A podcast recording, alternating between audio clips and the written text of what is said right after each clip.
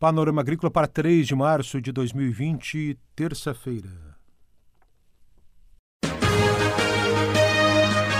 A EPAGRE e a Secretaria de Estado da Agricultura e da Pesca apresentam Panorama Agrícola, programa produzido pela Empresa de Pesquisa Agropecuária e Extensão Rural de Santa Catarina.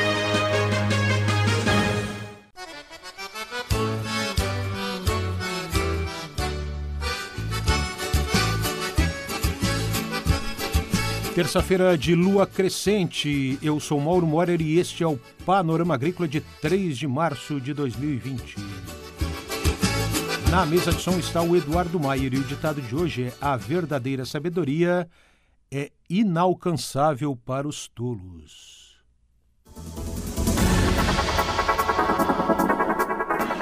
No programa de hoje você confere informações sobre a colheita da pitaia no sul catarinense também informações sobre pesquisa agropecuária em lajes para manejo correto na pecuária de leite e de corte, a fim de diminuir os impactos ambientais.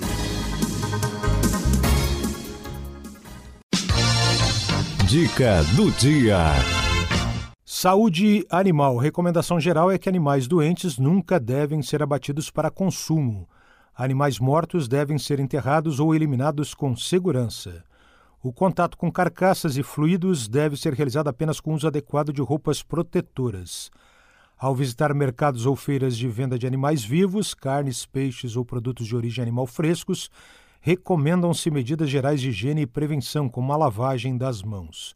O consumo de produtos animais não inspecionados, crus ou mal cozidos, deve ser evitado. É hora das notícias.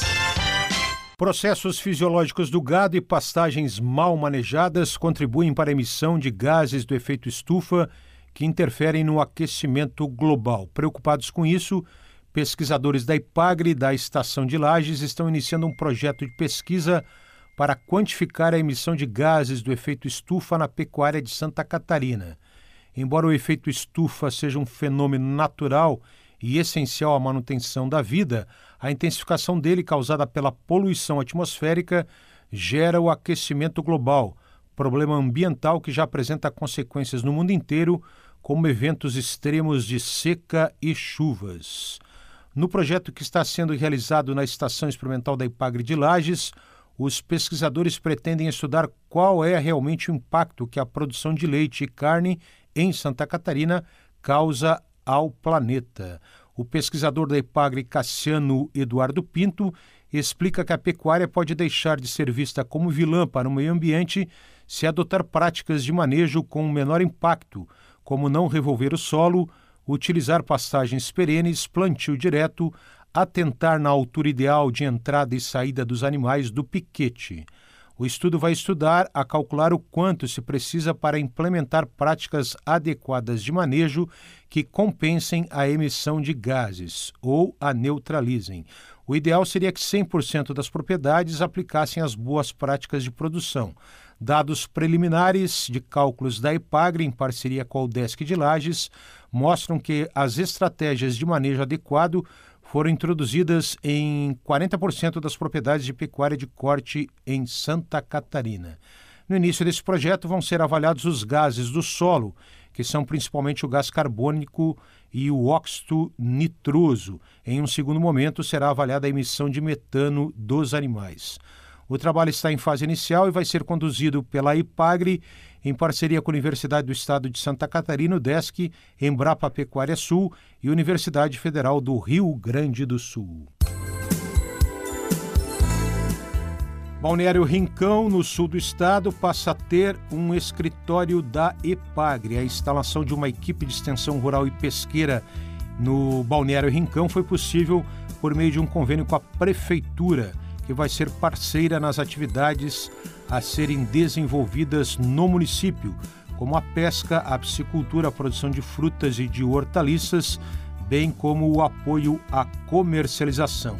As principais atividades econômicas de Balneário Rincão, no sul catarinense, são a pesca artesanal, 238 famílias e 85 estabelecimentos agropecuários com produção de hortaliças, melancia e bovinocultura de corte.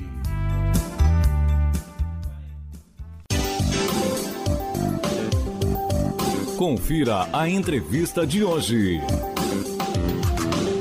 Ricardo de Santana Martins, extensionista da Ipagre no município de Maracajá, sul catarinense, fala no Panorama Agrícola de hoje sobre a qualidade da safra da pitaia atual.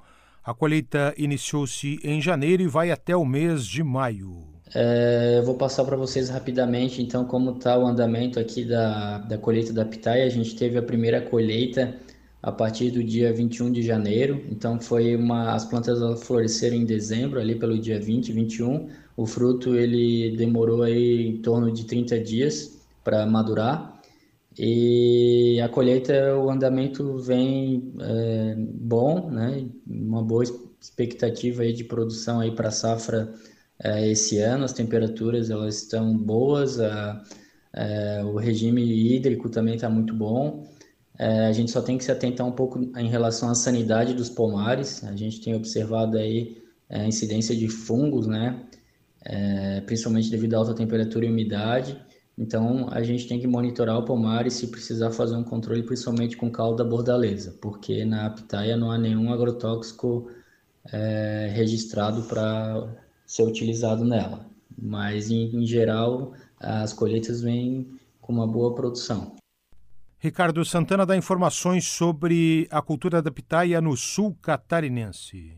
Hoje a pitaia se concentra principalmente aqui no extremo sul catarinense, a região de Araranguá e os municípios ao redor, é, região aí município de Turvo, São João do Sul, Sombrio, é, Santa Rosa, pega um pouquinho também para aos arredores aí de Criciúma, como Forquilinha e Sara.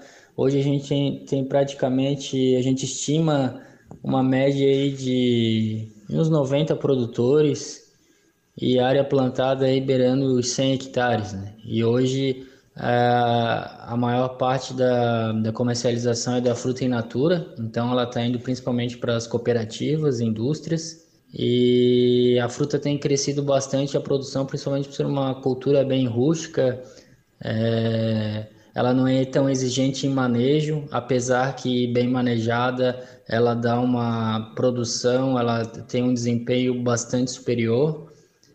Então, é, o que a gente recomenda aqui a Ipagre é sempre que o produtor é, querer ampliar ou mesmo iniciar o, o plantio da pitaia, que ele procure primeiramente o mercado, a indústria, para ver se, se ele consegue destinar a produção dele e a gente também vê com bastante preocupação esse crescimento um pouco é, desenfreado aí da, do cultivo da pitaia. O extensionista da Ipagre também dá orientações técnicas para quem deseja produzir pitaia. E a Ipagre, então, ela presta assistência técnica aos produtores, né, na sua forma tradicional, da, na extensão rural. E o que a gente recomenda hoje é o produtor ele comprar mudas é, de viveristas é, certificados no Ministério da Agricultura, né, que tem um registro nacional para comercialização de sementes e mudas, que a gente chama de Renazem. É, utilizar palanque de concreto, que tem uma durabilidade é, bem extensa em comparação ao palanque de madeira tratada, que, que, tem, que tem baixa durabilidade. É, selecionar, se possível, mudas autoférteis, que não necessitam polinização, principalmente aí as da Embrapa, alguns clones aí da, da variedade branca comum, como por exemplo variedades aí a vietnamese white, que é uma variedade que vem aí do, do Vietnã e já tem pro, gente produzindo aqui no, no Brasil, inclusive produtor de muda, e também diminui muito a mão de obra se não precisar fazer a polinização. E preferencialmente escolher solos mais bem drenados, áreas mais altas da propriedade, porque a pitaia é muito sensível ao, a terrenos baixos, alagados. Ela não gosta de solo mal drenado, né? Então é basicamente isso que a gente é, orienta. E espaçamentos também a gente recomenda aí 3 metros entre linhas e 2 metros na fileira. Uma população aí que varia de mil a duas mil plantas por hectare. Esse é o extensionista da Ipagre no município de Maracajá, sul catarinense, Ricardo de Santana Martins. A Ipagre e a Secretaria de Estado da Agricultura e da Pesca apresentaram Panorama Agrícola, programa produzido pela Empresa de Pesquisa Agropecuária e Extensão Rural de Santa Catarina.